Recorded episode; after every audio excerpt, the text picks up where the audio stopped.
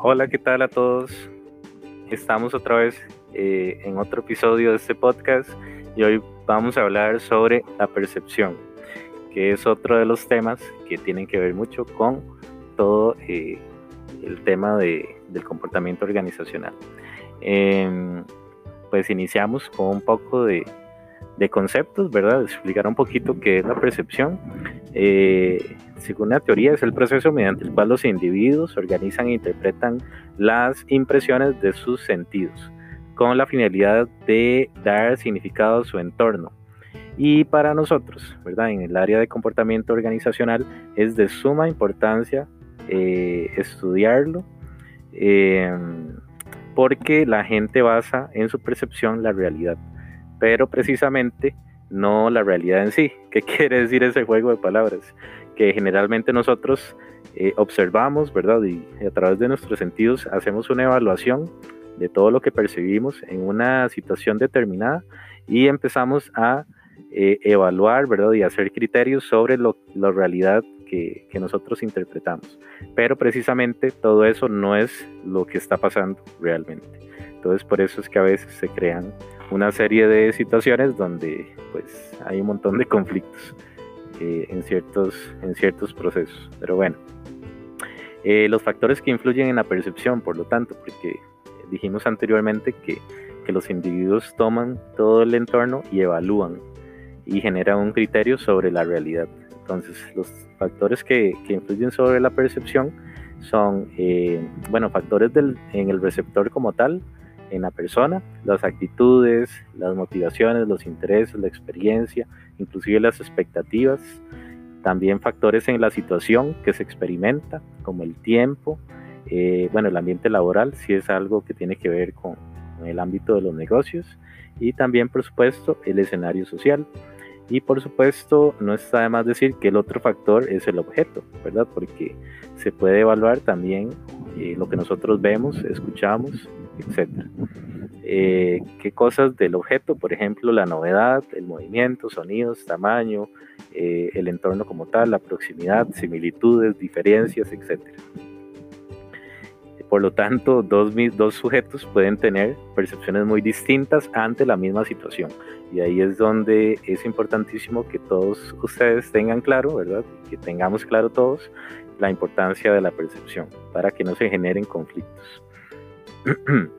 Em, la percepción puede ser evaluada de acuerdo a diferentes teorías. Nuestro libro base nos indica que existe la teoría de la atribución, ¿verdad? Que sugiere que al observar el comportamiento de un individuo tratamos de determinar si lo ocasiona algo que es interno de esa persona o más bien algo externo. Y para hacer esa determinación, la teoría de la atribución nos dice que hay tres factores importantes, lo, distintivo, el consenso, perdón, y la consistencia. Eh, por lo tanto, ¿verdad? La, la, teoría de la atribución es bastante utilizada en lo que es eh, bueno, el área de recursos humanos y a veces son procesos que nosotros hacemos a nivel inconsciente, ¿verdad? Observamos una situación, evaluamos de acuerdo a lo que percibimos y, tomamos una decisión y generamos un criterio acerca si, de qué es lo que le está pasando, por ejemplo, a ese individuo. Si es una situación interna, de algo que está experimentando, ¿verdad? Puede ser alguna crisis emocional o alguna problemática que está teniendo la persona, o si está ocasionada por un factor externo, por ejemplo, algún, este, alguna situación en el trabajo que le impida realizar su trabajo de la manera más adecuada. Pero bueno, em, existen muchos sesgos que se cometen o juicios a la hora de, de realizar todo esto que es la percepción. Por ejemplo, eh, todo lo que es la percepción selectiva, ¿verdad? Que son, es cualquier característica que haga eh, destacar a una persona, un objeto o cualquier cosa, eh, y que aumenta la posibilidad de que sea percibida. Por ejemplo, yo les menciono tal vez un caso muy común, que es cuando una persona se quiebra un brazo, ¿verdad? Y de un pronto a otro empieza a ver un montón de gente con yesos ¿verdad? En los pies, en los brazos, etcétera. Y eso pues antes tal vez no lo notaba, pero en ese momento esa situación es tan relevante para el cerebro que bueno, eh, eso es como un filtro y lo que hace es detectar las situaciones más relevantes. Eso también sucede a nivel laboral. Eh, otro sesgo que podría, se podría tener, por ejemplo, otro factor es el efecto halo, que se presenta cuando se obtiene una impresión general de un individuo con base en una sola característica.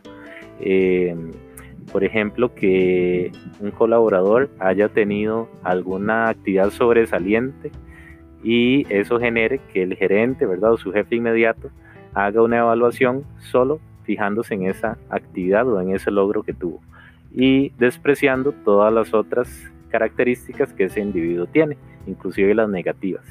Entonces es como ponerle una sombrilla, ¿verdad?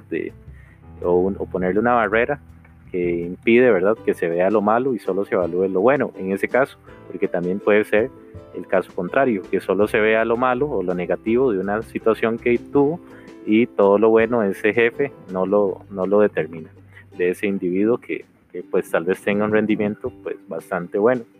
Ese es el efecto Los estereotipos, por supuesto, ¿verdad?